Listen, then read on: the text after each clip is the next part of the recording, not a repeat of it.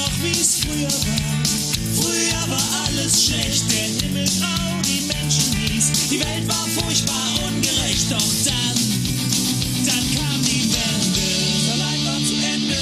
Weißt du noch, wie es vorher war? Die Ärzte von ihrem 1995er Album Planet Punk und Hurra ist der Song. Weißt du noch, wie es vorher war? Gutes Intro für diese Podcast-Episode, denn wir beleuchten im Gespräch mit Markus Heller von Travel Data und Analytics ein bisschen die Vergangenheit, aber schauen auch sehr viel in die Zukunft der Reiseveranstalter und des Reisevertriebes auf der Basis von gut erhobenen Daten. Ich freue mich sehr auf dieses Gespräch. Das ist der Travelholics Podcast. Mein Name ist Roman Borch und jetzt geht's los. Hör dich schlau mit Travelholics, dem Podcast für Reiseexperten. Denn wir reden mit den Profis.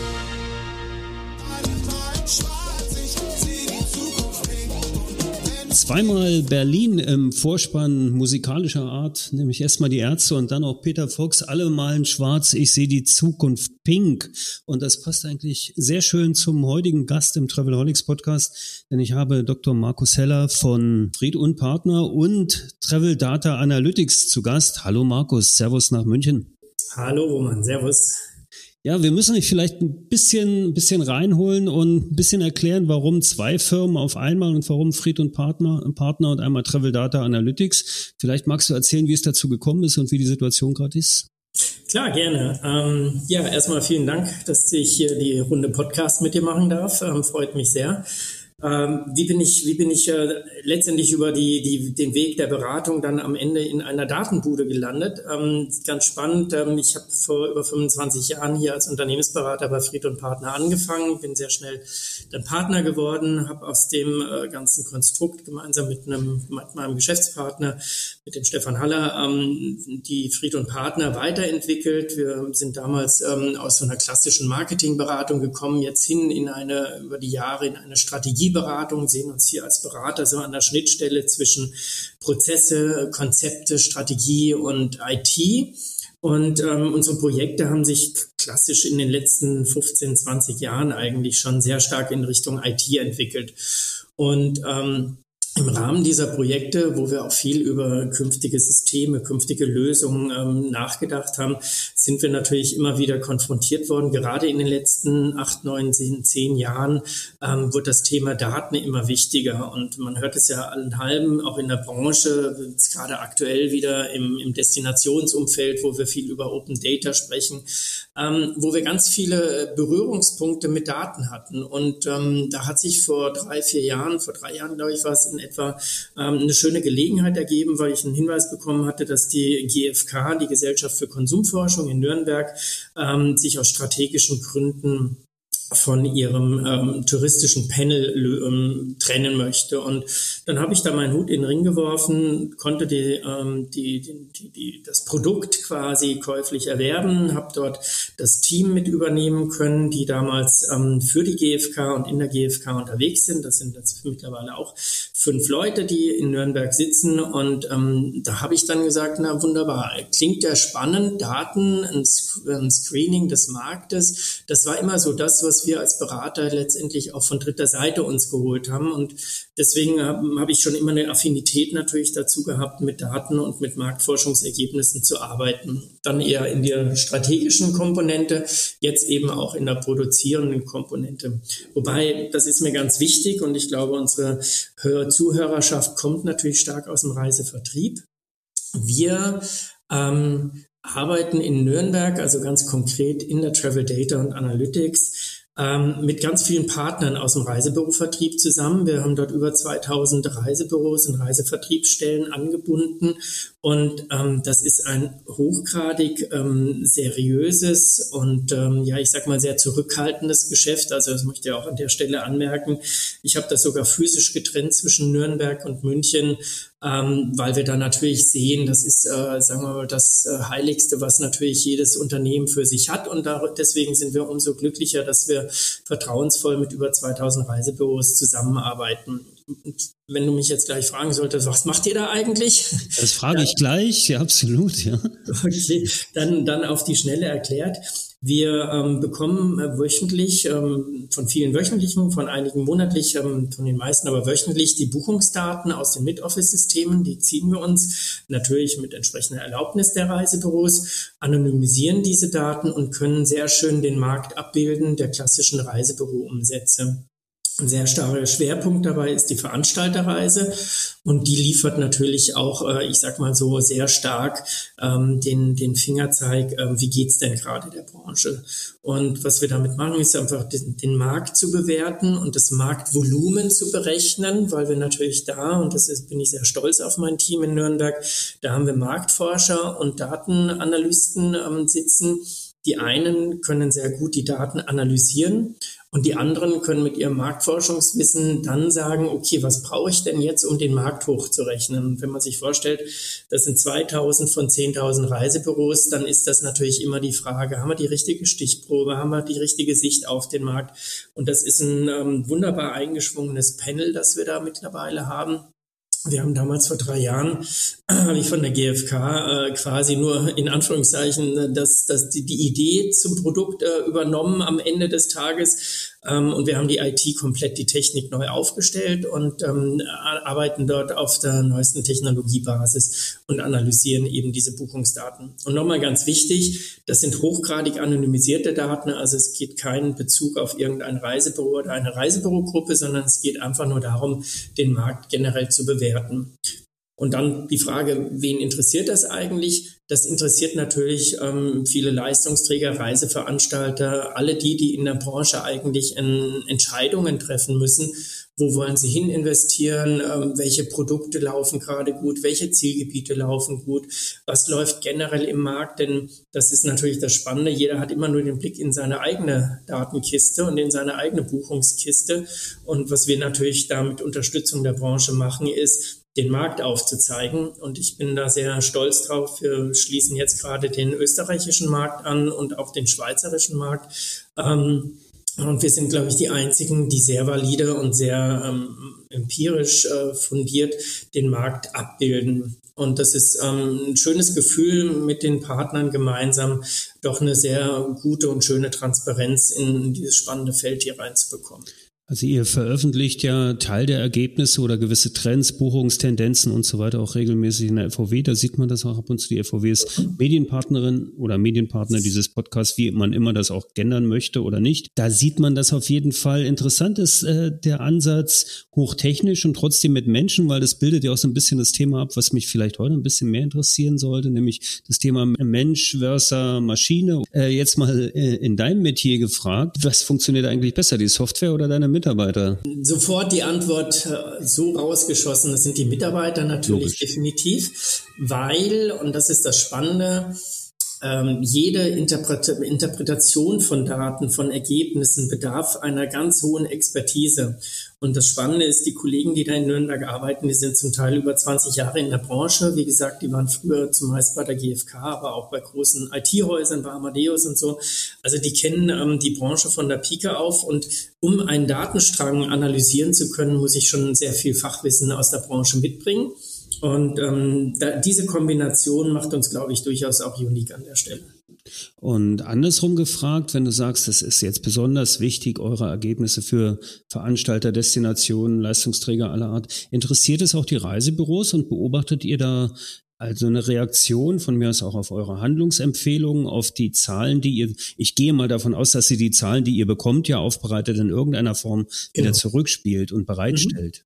Genau, unsere Reisebüropartner, die bekommen diese Zahlen ähm, natürlich äh, kostenfrei äh, zurückgespielt, nämlich um für sich selber natürlich auch eine Positionierung zu sehen, wo stehen sie eigentlich im Markt und ähm, ähm wie entwickelt sich so der Markt.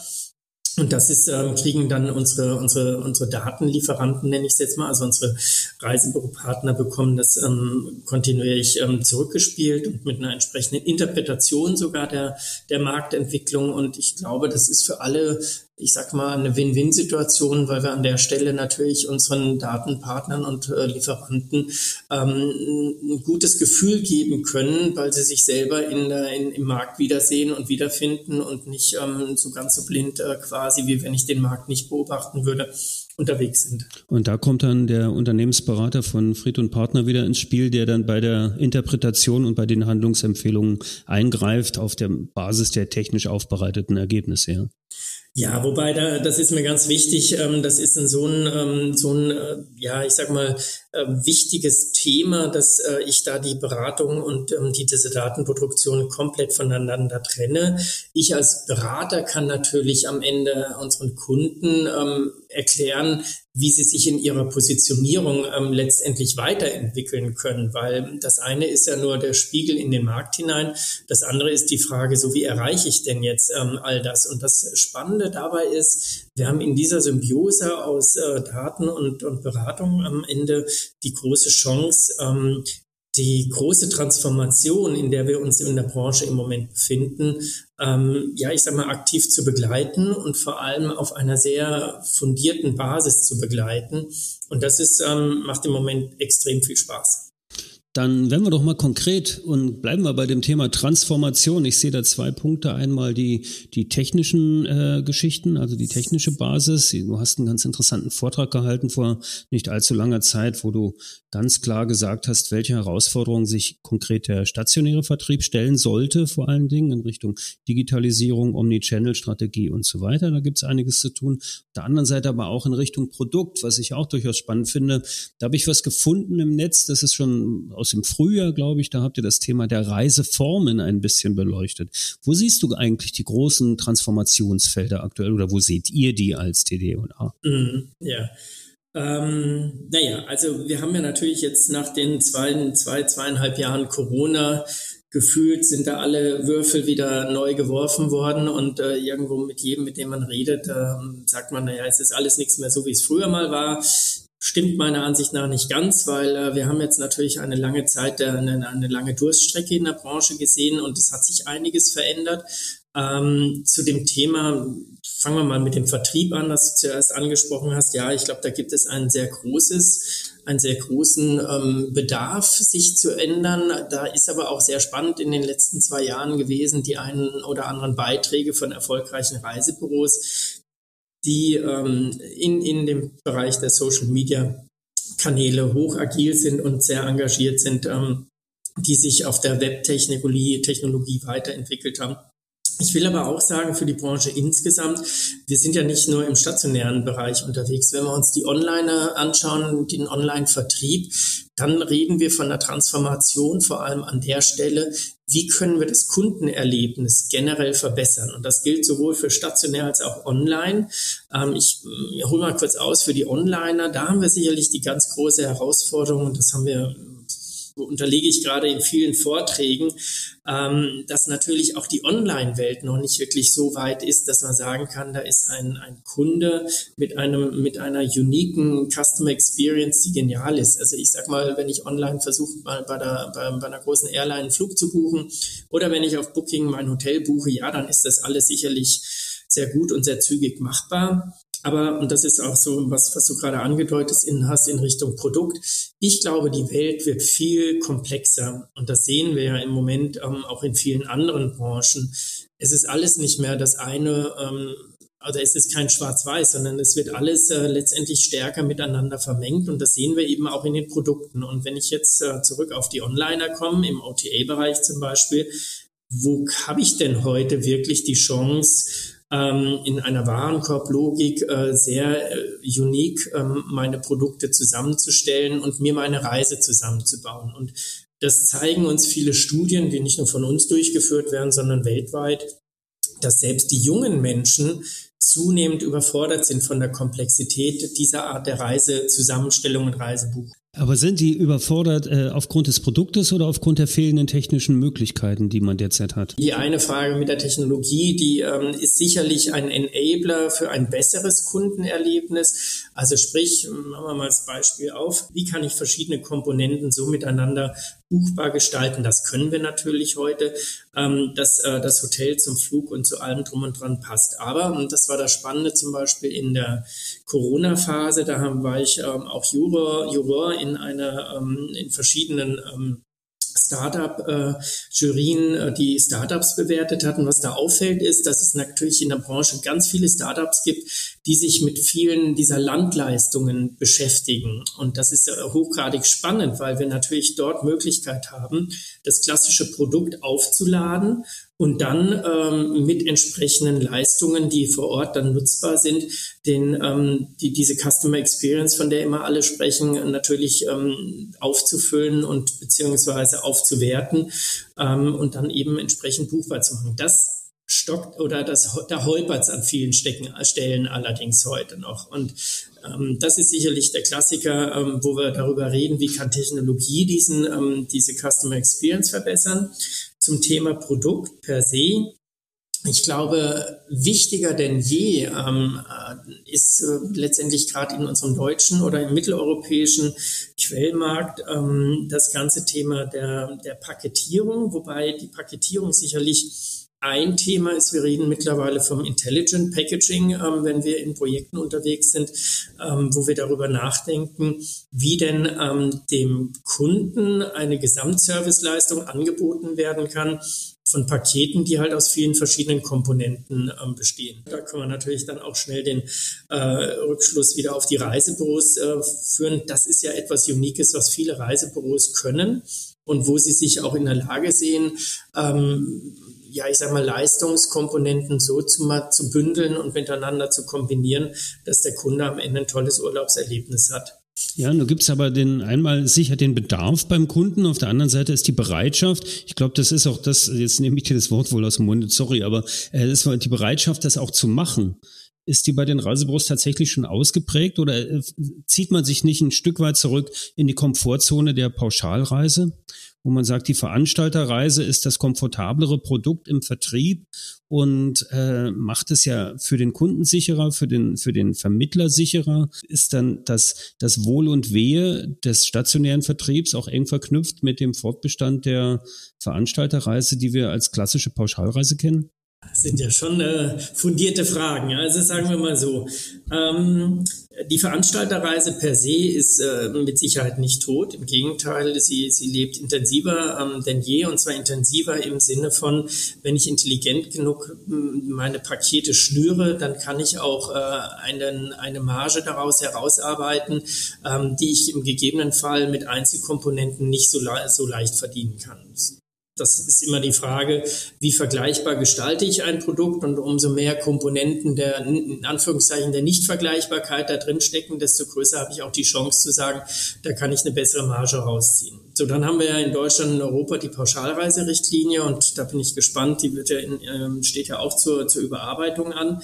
Ähm, die sagt uns natürlich oder gibt uns ja auch ein paar Grenzen auf. Und das ist, ähm, damit kommen wir zum Reisebüro. Ich glaube sehr wohl, dass viele Reisebüros ähm, in der Vergangenheit viel wollten und auch gerne viel machen wollten, aber natürlich auch durch die Vorgaben der Pauschalreiserichtlinie an der einen oder anderen Stelle gehindert wurden. Ja. Und das ist sicherlich die Kernfrage, wie wird ähm, in Zukunft, nehmen wir mal an, Booking, äh, Booking.com mit seinen Connected Trips, ähm, zieht irgendwann mal durch, ähm, dann werden sicherlich auch die Einzelbüros da gefordert sein, ähm, agiler zu sein. Wobei, und das bitte nicht falsch verstehen, das ist ähm, auch mit Sicherheit etwas, wo die Reisebüros wirklich auf einem guten Weg waren in der Vergangenheit mit vielen also viele Franchise-Organisationen oder Vertriebsorganisationen sind hingegangen, sind ins Risiko gegangen, haben äh, halbe Kreuzfahrtschiffe quasi exklusiv zu sich genommen das ist ja am Ende vielen natürlich etwas auf die Füße gefallen, als Corona ähm, sich entwickelt hat und Corona plötzlich da war,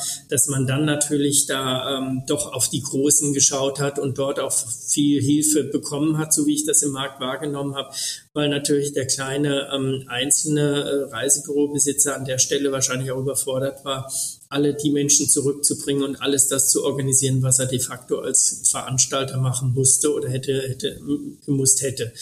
Ähm, also von dem her zweideutige Sache äh, oder zweischneidige Sache. Ich glaube, die äh, Reisebüros, die ins Veranstalter- und ins Paketierungsgeschäft gehen, die werden in Zukunft auch wieder verstärkt unterwegs sein. Ich weiß von vielen Spezialisten, die eine unique Destinationserfahrung oder ein uniques Destinationswissen haben, die aber aktiv und absichtlich keine Flüge dazu buchen, weil sie sagen, dann kommen sie in die Haftung. Ähm, ich habe die Hoffnung, dass all denen in irgendeiner Form geholfen wird, weil am Ende, ähm, also mit, mit einer Modifikation der Pauschalreiserichtlinie, weil am Ende ähm, wird es sicherlich dorthin gehen, dass ein Anbieter, egal ob Reisebüro oder Reiseveranstalter oder OTA, individuell Komponenten miteinander kombinieren können muss, um beim, beim Kunden, ja, ich sag mal, den den, den Buchungsanreiz zu generieren. Und der Bedarf ist ja wahrscheinlich da, das habt ihr sich herausgefunden. Also von Kundenseite ist ja der Wunsch nach diesen Individualleistungen und den besonderen Erlebnissen, die von Experten geschnürt werden, ja auf jeden Fall da. Das sieht man ja tatsächlich auch in den Zahlen, die ihr immer wieder mal präsentiert. In einigen dieser oder in einer dieser Jury, zumindest bei den Startup Nights vom VER um Tick, war ich ja auch und habe ebenfalls festgestellt, und das würde ich unabhängig von euch dann einfach gleiche Wahrnehmung. Ähm, es gibt so diese, diese neue Welle der kleinen Spezialveranstalter. Also ich habe die mal in meinem Kopf als Micro Tour Operator abgespeichert mit äh, Wachstumspotenzial durchaus, denen äh, vielleicht ein Stück noch die technische Infrastruktur fehlt, die auf ganz abenteuerlichen Softwareplattformen teilweise ihre Reisen oder Produkte zusammenbauen und dann buchbar machen äh, wenn ich dann mit etablierten Reisebüros spreche, dann kommt genau das, was du gesagt hast. Ja, ich möchte aber ungern Veranstalter wegen, wegen der Haftung und so weiter. Seht ihr denn bestimmte in euren Zahlen seht ihr bestimmte Destinationen und Reiseformen, die für das Paketieren, also von mir ist auch das intelligente Paketieren, besonders in Frage kommen und, und, und prädestiniert sind? Ähm, das ist jetzt natürlich schon eine, eine tief, tiefgründige Frage oder eine Detailfrage in den Daten. Das müsste ich tatsächlich mit meinen Kollegen mal etwas äh, verifizieren. Ist natürlich eine spannende Frage. Ich glaube per se, ähm, dass natürlich, äh, ja, ich sag mal, vielleicht etwas außer die reinen Sun and Beach Destinationen mit einem Hinflug, einem Transfer und einer Übernachtung in einem Fünf-Sterne-Hotel. Ich denke mal grundsätzlich, dass sämtliche Destinationen die sich selber mit etwas mehr definieren, mit vielen Einzelkomponenten, mit Ausflügen, dass all das natürlich hochgradig geeignet ist für ein intelligentes Packaging. Und ähm, wenn ich natürlich dann Komponenten da drin habe, die ähm, die Möglichkeit einer Margenoptimierung bieten, ähm, das natürlich umso attraktiver ist. Ähm, ich denke, also das, das ist sicherlich von der Destinationsseite her. Ich glaube, ähm, von den Produkten her, ja, ich glaube, da ist der, der Fantasie keine Grenze gesetzt. Ob, ob ich ein Kreuzfahrtprodukt ähm, buchbar gestalte, das in, in vielen Einzelkomponenten zerlegt, auch in der frühen Buchungsphase schon gebucht werden kann. Also Beispiel, äh, muss ich meine Schiffsausflüge, buche ich die erst, ähm, erst an Bord oder buche ich die ähm, tatsächlich schon im Vorfeld, genauso wie meine Landleistungen äh, zu, miete ich mir meinen Jetski und ähm, mache ich das schon während der Buchung oder mache ich das ähm, vor Ort? Das sind viele, viele Möglichkeiten. Ich glaube persönlich, das ist so wie beim Thema, wann äh, bucht der, der Reisende sein Hotel. Da haben wir ja in den vergangenen Jahrzehnten immer die Erfahrung gemacht, es gab so zwei, drei Saisonen lang irgendwie eine Last-Minute-Saison. Da sind plötzlich alle ins Last-Minute gesprungen. Dann haben sie gemerkt, dass sie Last-Minute womöglich nicht mehr so viel Angebot bekommen. Deswegen haben wir dann irgendwann Frühbuchersaison gehabt. Und das wechselt sich ja immer so schön ab, wie der Kunde gerade lernt und was er gerade gelernt hat oder wo er auch schlechte Erfahrungen gemacht hat. Und ich glaube, das wird in dem Komponentenvertrieb irgendwann sehr ähnlich sein. In Zielgebieten, wo ich eine hohe Dichte an oder eine hohe Dichte an Anbietern habe, wo ich theoretisch alles und jedes immer und immer überall buchen kann, wird sicherlich ein bisschen schwieriger. Aber dort, wo ich ähm, unique Leistungen habe, wie ganz spezifische Eintrittskarten zu ähm, Kulturdenkmälern, die vielleicht ähm, eben nicht in Massen besucht werden können, ähm, ich glaube, darum wird es gehen, ähm, diese uniken Dinge zu identifizieren, ähm, buchbar zu machen und dann seine Gesamtleistung darauf ähm, basierend quasi anzubieten. Und dann kann ich mit Sicherheit auch Werte verkaufen und ähm, beraten und vertreiben, ähm, die höher margig sind, als wenn ich mich im klassischen 499 All-Inclusive-Geschäft bewege. Bleiben wir mal kurz beim Thema Marge, weil da hast du auch was zu erzählt, nämlich diese äh, Thematik der Service- und Beratungsentgelte, der Vergütung der Experten, dass daran eigentlich kein Weg vorbeigeht. Ich habe einen netten Austausch mit allen möglichen Vertriebsorganisationen und ich kann sagen, und das auch aus eigener Erfahrung, weil wir dort natürlich auch selber aktiv waren beim im Etablieren, die großen Filialorganisationen, die das quasi aus einer Managemententscheidung heraus ähm, entscheiden und, und vorgeben. Die sagen alle unisono extremst erfolgreich. Sie können Serviceentgelte durchsetzen, sie können ihren EBIT damit ähm, steigern und sie können ihre Marge im Vertrieb wirklich ähm, optimieren. Und man muss ja einfach sagen, ich weiß gar nicht, warum wir noch immer darüber diskutieren und wer dann noch immer sagt, ähm, dann wandert er halt zum nächsten ab. Ähm, wir sind schon längst dabei, dass der Kunde auch bereit ist, für den Service zu zahlen. Der Service muss halt immer am Ende gut sein. Ja? Also wenn einer meint, er kann Servicepauschale für 30, 40 Euro ähm, fakturieren, indem er sagt, hier ist der Katalog oder hier ist das Produkt, nimm oder stirb und ähm, dann wird es natürlich nicht passen. Aber wenn ein Kunde sieht, dass äh, da mit viel ähm, Empathie und mit viel Aufwand oder mit viel Engagement äh, Beratung stattfindet, dann wird auch der klassische Reisende, der im höherwertigen Bereich unterwegs ist, mit Sicherheit auch eine Servicepauschale zahlen.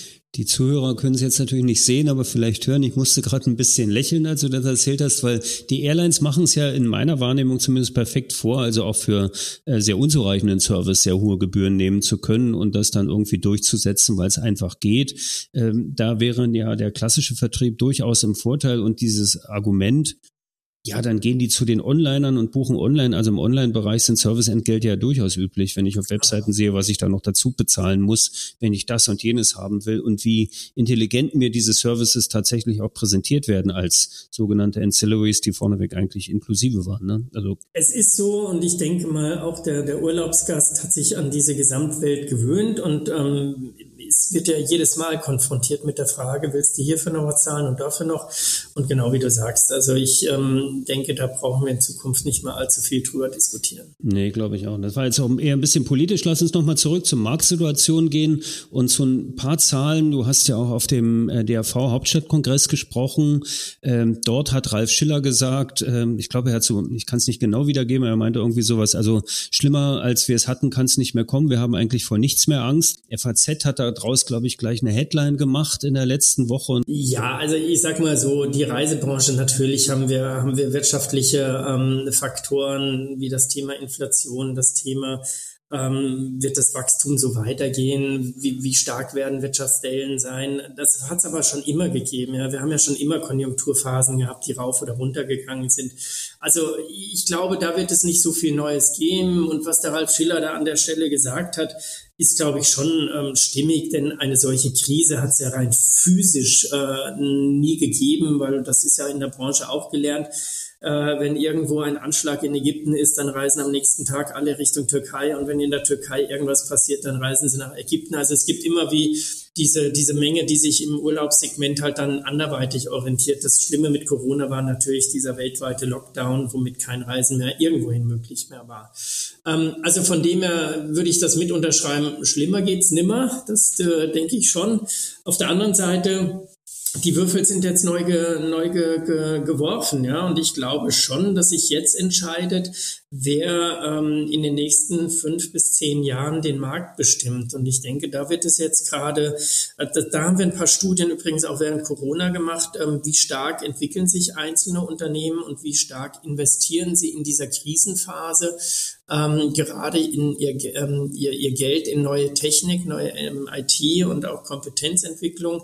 Das ist, glaube ich, jetzt äh, wird sich relativ schnell zeigen, wer quasi geschlafen hat und wer ähm, sich da gerade in eine ähm, digitale Welt weiter bewegt. Also digital, das möchte ich auch nochmal betonen. Mich, mir geht es nicht darum, dass ein stationäres Reisebüro ähm, nicht digital ist. Im Gegenteil, nach zwei Jahren Corona würde ich mal sagen, ist jedes Reisebüro mittlerweile digital, weil es wird wahrscheinlich jeder irgendwann mal ähm, über Teams oder über eine entsprechende Videokonferenz eine Reise beraten oder haben oder verkauft haben. Also ich glaube, wir sind ja dort schon angekommen. Jetzt geht es natürlich darum, wie können wir noch smarter und wie können wir wir noch optimaler ähm, das richtige Produkt, die richtige Leistung an den richtigen Kunden bekommen. Also sprich, bekommt der Kunde auch am Ende das, was er sich so wünscht und vorstellt und kann er sich seine Reise so konfigurieren, wie er sich ähm, als perfekte Leistung vorstellt. Und da denke ich, ähm, wird sich jetzt in den nächsten drei, vier Jahren, zwei, drei Jahren wahrscheinlich schon zeigen, ähm, wer hat da jetzt investiert und wer hat sich da weiterentwickelt und wer nicht.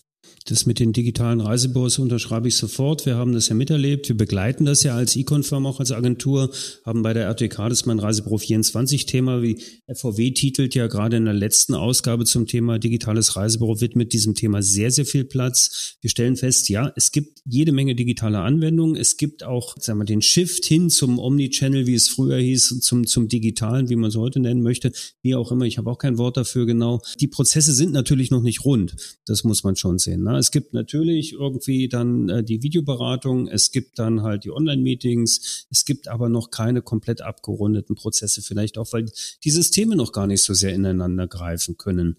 Habt ihr jetzt bei der Gegenüberstellung der unterschiedlichen Vertriebsformen, bei der Betrachtung dort klare ja, von mir ist auch nicht klarer, aber zumindest Tendenzen, was in Richtung, wer entwickelt sich da besonders erfolgreich und erfreulich und bei wem ist noch viel Nachholbedarf, also in welchem Bereich? Du sprichst jetzt eher die Veranstalterseite an oder die? Beides, wir können beides, also auch gerne im Vertrieb und OTAs und, und stationär.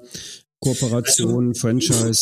Ich, ich sage mal, das Ganze hat natürlich schon einen Wermutstropfen, ja, und ähm, das ähm, im, im Sinne der der stationären Reisebüros. Was wir in den Daten sehr wohl sehen, ist, ähm, dass der Online-Vertrieb nochmal aufgeholt hat. Ähm, wir reden da von 10 Prozentpunkten. Das heißt, ähm, wir sind jetzt fast pari äh, mit, dem, mit den Volumenanteilen, die online versus äh, stationär verkauft werden. Also das ist eine Herausforderung.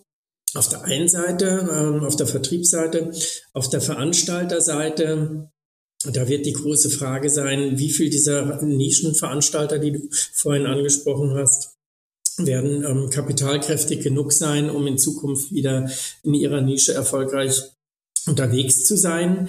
Ähm, also bei aller Fachkompetenz, das ist ja auch immer wieder ein Thema, das auf sämtlichen Tagungen gerade gesprochen wird, wo, wo marschiert die, ähm, die wo, wo marschieren die Fachkenntnisse gerade hin, weil wir doch einen recht großen Exodus an, an versierten Fachmenschen, ähm, Fachleuten aus der Branche verzeichnen mussten. Einige kommen wieder zurück, nicht alle. Aber die Frage ist, wie kompensiert, wie kompensiert man letztendlich diesen, diesen Kompetenzverlust? Am Ende wird man den technisch mit kompensieren müssen. Ähm, ich glaube, das Berufsbild, das Beraterbild wird sich nochmal etwas weiterentwickeln und, und weiter verändern. Ähm, also von dem her auf der Seite Kompetenz, ja, entscheidend aber auch das, äh, die Agilität im, im Verkauf natürlich relevant. Ähm, wie schnell bin ich am Ende mit meinen Produkten? Wir machen gerade einige große Projekte im, im Produktions- und Distributionsbereich und da geht es immer um die Frage Time to Market.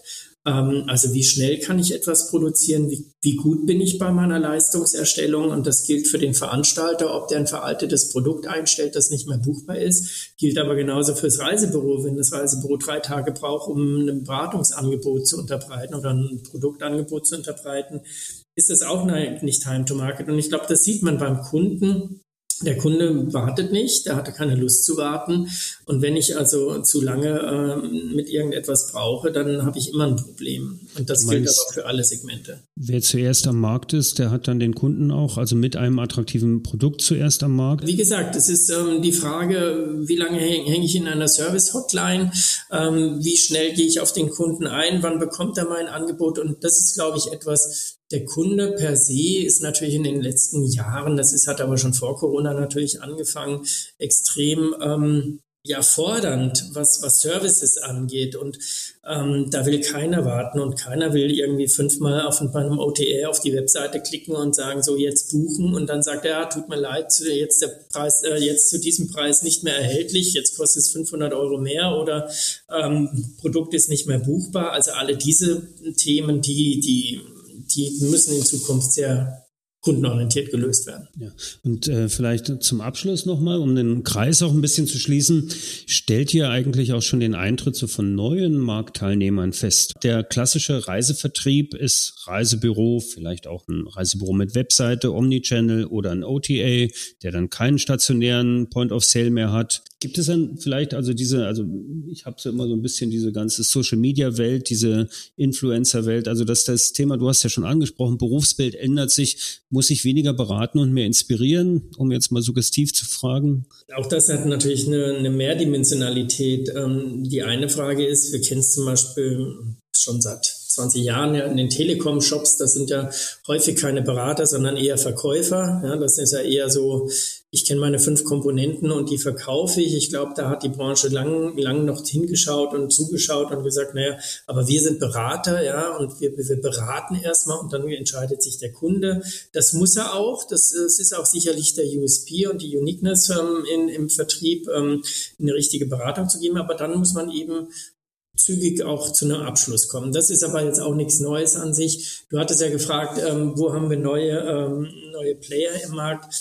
Also ich glaube, ähm, da entwickelt sich immer wieder immer einiges. Wir sehen es noch nicht wirklich in den großen Volumina. Ich sag mal so ein Booking.com mit über 50 Prozent Marktanteil mittlerweile in bestimmten Segmenten ähm, ist, glaube ich, sicherlich für alle die, die größte Herausforderung. Gehört natürlich Check24 genauso dazu, ähm, weil dort mit ganz viel Intelligenz an der Systemlogik, an der Technik gearbeitet wird, ähm, die Dinge noch effizienter, noch besser zusammenzubringen. Und ich glaube, der, der, der besondere Punkt dort ist, ähm, Einmal die Einfachheit, äh, die, die, also den, den Vertriebs- und den Buchungsprozess in seiner Komplexität so abzubilden, dass es am Ende für ein, ein einfaches, ein gutes, schnelles Buchen ist und dass ähm, auf der anderen Seite auch dort mit einer entsprechenden Unterstützung das richtige Produkt zum richtigen Kunden kommt oder umgekehrt. Da habe ich auch diverse Vorträge gehalten. Wie, wie ist eigentlich die CRM-Logik in unserer Branche?